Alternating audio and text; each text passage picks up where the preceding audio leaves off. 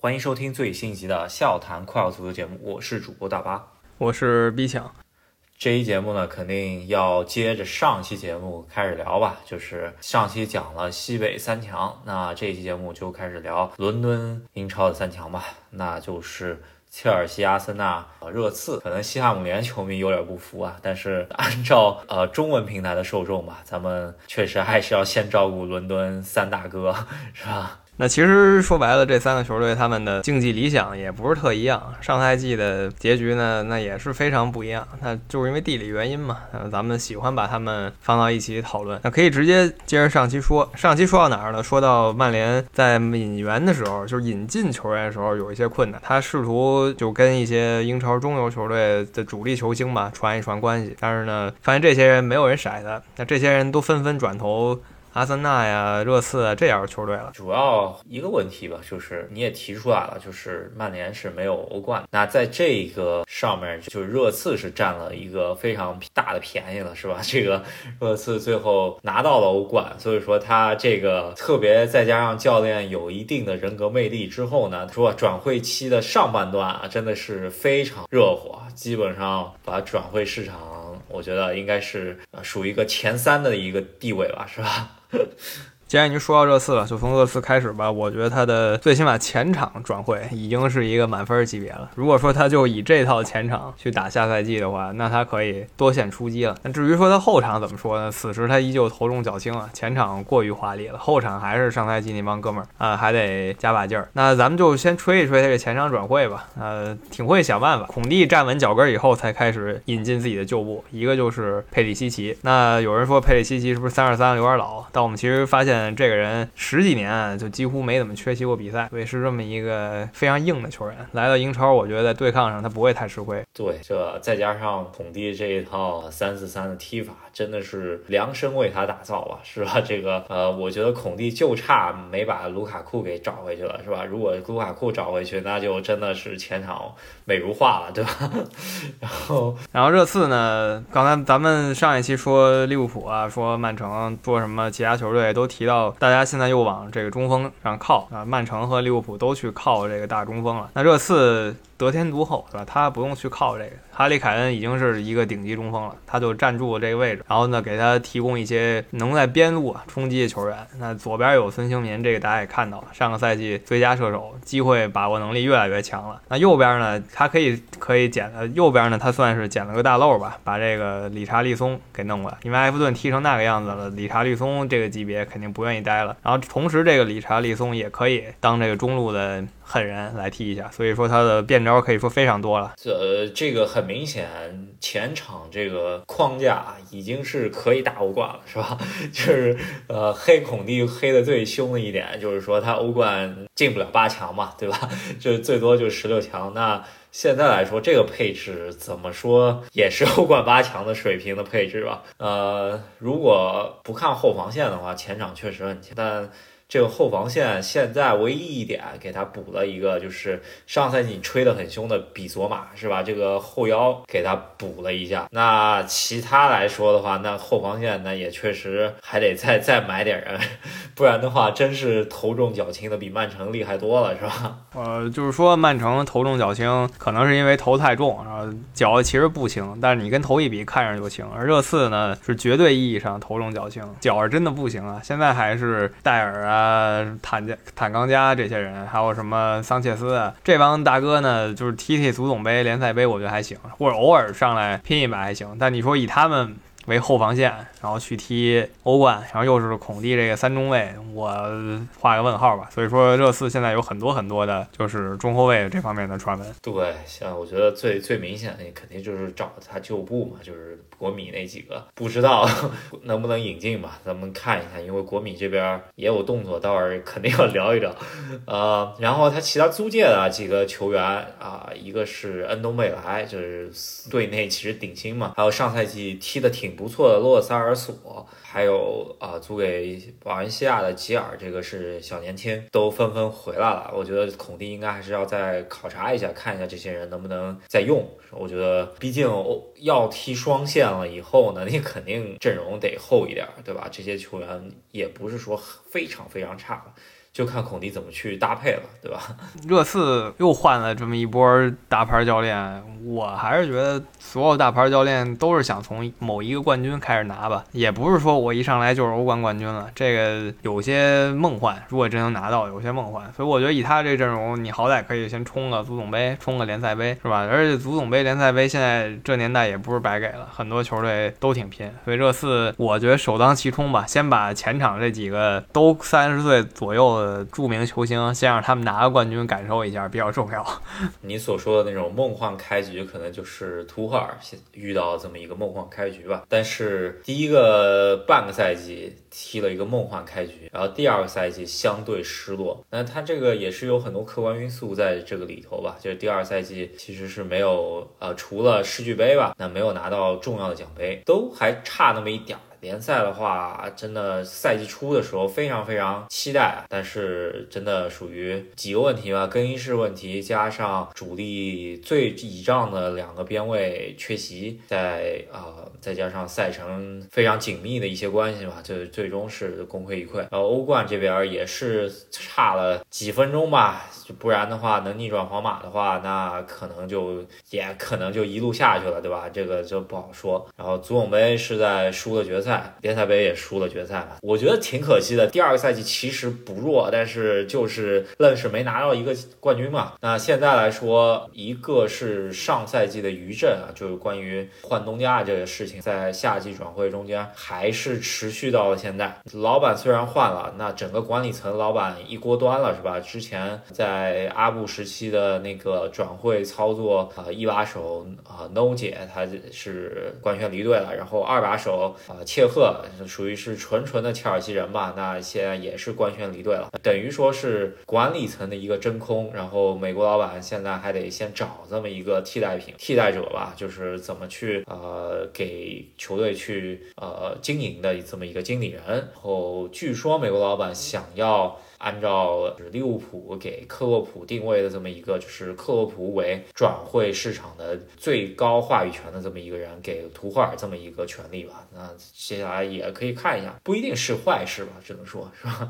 最大动荡吧，老板这个动荡属于着实让大家震惊了一把，是吧？不光说是所谓管理层了，就是最高最高的那个人都已经换了。那这些全换了以后，切尔西一阵连锁反应，到现在转会市场上比较安静，非常安静，只能。说就把卢卡库给处理掉了，这挺不容易的。然后吕迪格说是要离队，这说了好一阵子了。然后那个克里斯滕森也是同样的感觉。首先吧，卢卡库这个离队，说实话，真是帮切尔西省了一大笔工资啊。这虽然啊，大家都在说切尔西是冤大头啊，但是事已至此，一点一亿欧元引进的这么一个卢卡库，最终是以八万欧元，呃，怎么说？呃，一个零头的那个租借费。啊，这出掉了，但是怎么说啊？他税后的这个年年薪啊，怎么也得两千多万。呃，如果说是他就愣是赖着不走啊，就他不是卢雄心的话，那那切尔西就得每年给他出这个工资，这就不是特别。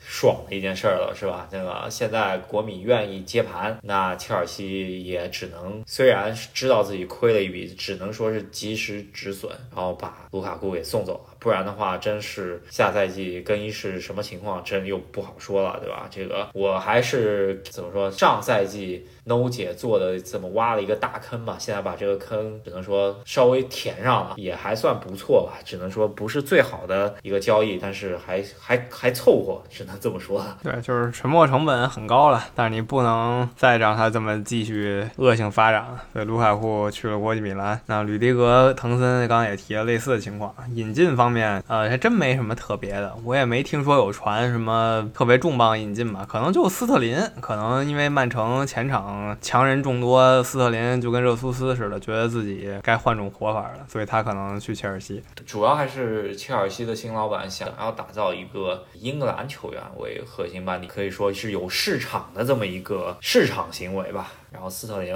现在是他心目中非常重要的一个棋子，现在也传的有鼻子有眼了，基本上也距离切尔西无限接近吧。不知道斯特林来会怎么样，但我个人感觉跟卢卡库可能有点像，因为成名球星，然后有户口本，再加上工资肯定不会低，具体实力来说也就那么回事儿吧。大家都觉得他挺厉害，但我觉得也就那么回事儿。那看一下吧，如果斯特林能来，会解决切尔西上赛季一点问题，就是前场边路突破能力稍微有点弱，不知道斯特林能不能解决这个问题。然后其他来说，还有一个就是从巴西。呃，就是从利兹联引进巴西边锋，应该是新晋国脚拉菲尼亚。这一笔转会一度传的就基本上是定了的意思啊，但是最新又有啊，与呃，就是他的经纪人德科啊，前巴萨、切尔西。中场德科在从中作梗吧，但是现在也有点扑朔迷离啊，到底是去切尔西还是巴萨，现在也没有定。但是如果拉菲尼亚来，我其实是看好，更看好，比斯特林那笔转会更看好。然后其他来说的话，切尔西就是出租车租回上赛季踢得很好的两个球员，一个是在南安普顿非常踢得不错的布罗加，也是自己青训，然后还有一个是在水晶宫基本上已经踢成了英超一线球星的。加拉格是吧？嗯，对，这个加拉格，我觉得是就是他回来挺像回事儿，就是这么踢下去，切尔西的出租车计划再成功一步，然后其他的。转会说白了，中后卫上也还有一些吧。所谓那个天才萨尔，目前看不够天才，没有什么特别大的作为，所以有可能是引进一些新的中后卫，什么孔德呀、阿克呀，甚至还有说德里赫特的，都都有看到过。对，现在就是在跟尤文图斯非常密切关注德里赫特吧，然后想。德尤文图斯应该就是想要纯现金，然后切尔西就是说想把维尔纳或者普利西奇当天头。那普利西奇这个传闻，我觉得非常值得商榷，因为呃，从切尔西最近在美国行的这么一个走势看来，普利西奇是未来发展市场的一个非常重要的一个棋子。所以说，呃，个人感觉应该普利西奇不会放，那维尔纳是有可能会呃想要放掉这么一个人。所以说，切尔西来说，转会市场呃雷声大雨点。小，甚至第一签都还不知道在哪儿呢，所以说咱们看一下美国老板第一签会是谁吧，是吧？嗯，对，这个也值得期待，跟曼联争一下谁第一签快快来到吧。那我觉得总的境况来说，切尔西有一个教练坐镇，然后大的班底也没变。情况是比曼联好挺多的。那再说一下阿森纳吧，阿森纳我真的只能四个字形容上赛季就是功亏一篑，单线踢，然后买了这么些个人，依旧是最后没进前四。那教练难辞其咎，再有就是球员的实力其实没有特别强。阿森纳球迷们可能有时候总觉得自己有一些球员是什么英超前三，甚至什么世界前五，但是别的队球迷没这么觉着吧？是阿森纳怎么说吧？就如果说最终热苏斯转会阿森纳的话，那这阿森纳这赛季的补强还是可以的，对吧？就是起码上半呃转会期的上半段，应该是已经是达到了一个九十分的分数了，是吧？因为。也确实引进了一些自己非常重要的一些空缺的位置了，是吧？他重磅引援吧，就假设热苏斯已经加入了，我觉得这个大家也都认为他加入了吧。引进了所谓的葡萄牙天才法比奥维埃拉，就是那种瘦瘦的，然后灵活型技术球员。我觉得阿森纳挺符合阿尔特塔他的这个要求的，所以看看这个球员从葡超登陆英超以后怎么样吧。要不然就是变成莫德里奇了。如果踢得不好呢，可能是什么爱德华多什么这样的比较可悲了。再加上热苏斯。前场本来是非常需要这么一个位置吧。那虽然热苏斯这两年在曼城踢的也就那么回事儿，但是我觉得降格到阿森纳这么一个级别来说的话，应该还是够用的。我觉得是吧？嗯，没错没错，就是说是降格有点讽刺的意思啊。但确实曼城一直在争冠，然后热苏斯表现平成平平吧。他在某一两场球里特火，进了什么四个呀这那的，但是他总体来说表现平平，因为瓜迪奥拉甚至就对前锋球员没有兴趣了。那来到阿森纳，阿森纳是急需前锋球员，之前的所有前锋球员一律都离队了，拉卡泽特也离队了，那他来肯定是块宝。球迷也喜欢他，然后阿森纳这边还是需要再补点人吧。这个两个强援加盟，我觉得还得再来个两个人吧，起码后场、中场怎么还得再来点人嘛，不然的话要去踢欧冠，相当于新赛季多加了一个欧联杯嘛，对吧？所以说 看一下他想不想夺欧联杯，变相拿一个欧冠席位了，是吧？是因为现在英超真的想进欧冠非常难。那热刺、呃利物浦和切尔西还有曼城很难说被直接撼动吧？那说白了，曼联、热刺、阿森纳他们就得卯足了争这第四。那热刺从目前这个转会窗来看，越发凶狠了啊！曼联还不太知道，所以热阿森纳。可能真的得变相考虑一下欧联杯这条路，但也不是说阿森纳没戏啊，没准他踢得很好，什么热刺啊，直接就被挤下去了。这个确实，我觉得呃下赛季曼城和利物浦肯定是两个包了。现在来看的话，就是四争二的这么一个局面吧。呃，现在 切尔西有所松动，因为他这个确实后防线有点伤筋动骨。阿森纳这边，说实话，现在引援都还是加加法，拉克泽特出，然后热苏斯进，这肯定是一个加法。热刺这边是一个超级大加。而曼联这边现在不知道是怎么回事儿，真的跟他比较竞争的，他可能就是要把热刺和切尔西中间一个要挤掉，就是伦敦里头只能最多，我觉得也就两个球队去欧冠了，是吧？那就是三选二的这么一个局面，就还挺难，或者三选二或者三选一吧，对吧？这个还挺一上来就是一个豪赌，对，九月份基本就得做出一些决断，就得让大家看到这欧联杯我到底是个什么态度吧。这欧联杯呢，你要不然就一路冲到底，冲至少来个四强吧，大家才能满意；要不然你就一开始就摆烂，你就行了。就就最忌讳这种冲到二月份，然后又踢两场淘汰赛不温不火的，然后下去了，这个让人感到非常的难受。对，我觉得，我觉得阿森纳球迷的话，如果说欧联杯这种小组赛，他踢得不好的话，估计又得上街骂街了，是吧？这个觉得是应该是会会出现的画面。但是安特塔来说，他要沉得住气。如果说真的就放弃了，让球员锻炼锻炼，也还可以吧，对吧？毕竟欧联杯只有冲到决赛拿冠军才有任何意义，对吧？其他就没有太大意义了。呃，对于这个级别球队。确实如此，他毕竟不是格拉斯哥流浪嘛，对吧？就是欧联杯对于格拉斯哥这样的球队来说是有非常高的意义。那对于阿森纳这样的球队来说，他除了提供一张欧联欧冠联赛的入场券以外，别的意义不大。所以说，你要不然至少四强，要不然就干脆别踢。我觉得大概是这意思。那我觉得呢，阿尔特塔阿尔特塔当了这一阵子的教练，应该成熟一些了吧？也是。执教的这么几个赛季了，上个赛季他有一度执教非常好，我也觉得他越发有这个名帅的派头了。但是呢，在跟孔蒂的对话中，还是被教育了一番，上了一课。毕竟是跟一个前英超冠军的。对决吧，虽然英超冠军的纸面实力可能还是感觉热刺的纸面实力还是比阿森纳强那么一点点吧，对吧？他只是说孔蒂可能跟自己的原班人马还是有所差距，就是说没有像这赛季引援完了以后的孔蒂，那就不好惹了，是吧？对，真的真的不好惹了。我觉得还有一个教练问题，就是上赛季春天的时候吧，有过一波连败，这个也是他得好好仔细想想的。那一波连败呢？应该可以避免，就算是三连败变成三连平，或者说变成两平一负，他可能最后都没这么狼狈。是真的，就是属于最后时刻崩盘了。因为上赛季我个人是去了马阿森纳曼联那场比赛，那场比赛完了以后，大家都认为啊，可能就是一七年以来啊，就近五年以后，阿森纳再次进入欧冠应该是板上钉钉的事儿。然后全世界都认为啊，阿森纳肯定去欧冠了。然后。呃，大家球迷出来就是有买东西的欲望，把那个球迷商店都感觉都快买空了。那这个，然后就是我回来了以后，就看了对纽卡那场彻底的大崩盘，是吧？真的是超级打脸的一集，呃，我觉得真的是属于我看足球以来打脸的前五的这么一个戏码吧，是吧？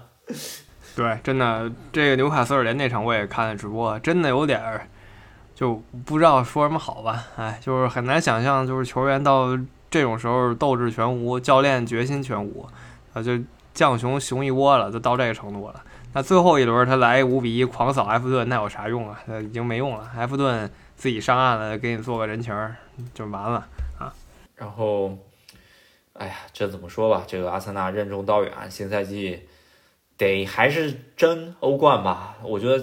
对于伦敦两强来说，阿森纳应该是欧冠呃可能性应该是最小的一个。你觉得按照现在的实力？嗯，确实是。咱们实话实说，目前来说，他是排在热刺、切尔西之后的。热刺、切尔西我们还真不好说，因为热刺头重脚轻，切尔西是大换血，高层都换血了，你很难说有一些有很多事儿可以判定，对吧？但是阿森纳确实从球员来说还不如这两个队，然后再加上教练能不能吸取教训，这也是一个一个因素吧，对吧？呃，伦敦三强看上去都反正就是没有曼城、利物浦那边有气势吧，感觉都问题有一些，所以说新赛季任重都是任重道远。我觉得相对来说啊，现在来看的话，孔蒂买过人的孔蒂。好像还是这三强里面最最好的一个，当然马上就要见分晓啊！新赛季第二轮就是切尔西打热刺了，这个就看一下到底怎么个走势吧。这图赫尔和孔蒂来这么一个对决，这非常期待了。应该就是啊，新赛季欧冠争夺直接开哨是吧？我觉得这个是一场可以说明一些问题的比赛，当然不可能说这场踢完大家。又跟有的媒体似的，直接就谁上天谁下地狱，这差得太远了。但是你可以看到一些小小端倪吧。就如果说在第二轮孔蒂这个新的进攻群就已经开始疯狂了，那我至少可以说热刺他可以期待拿一个奖杯了，甭管什么奖杯吧。那好，那我们这一期呢先聊到这里，然后后面可能给大家做个预告吧。可能我之后会在新浪微博上面给切尔西官方。去切尔呃去切尔西的热身赛做一些报道，然后如果大家有兴趣的话，可以通过切尔西的啊官方微博吧来关注这一系列的报道。就是我可能在美国的一些热身赛的比赛进行一些报道，大家可以期待一下。那也给大巴做一个广告，希望大家支持一下大巴的这个个人报道。那喜欢我们节目的朋友呢，别忘了在喜马拉雅上还有微信公众号上支持一下我们。关注赫斯基大帝。对，如果想要加我们的微信群的朋友们，可以通过赫斯基大帝的微信公众号回复任何消息就有添加方式。那我们这一期就先聊到这里，那我们下期再见。下期再见，拜拜，拜拜。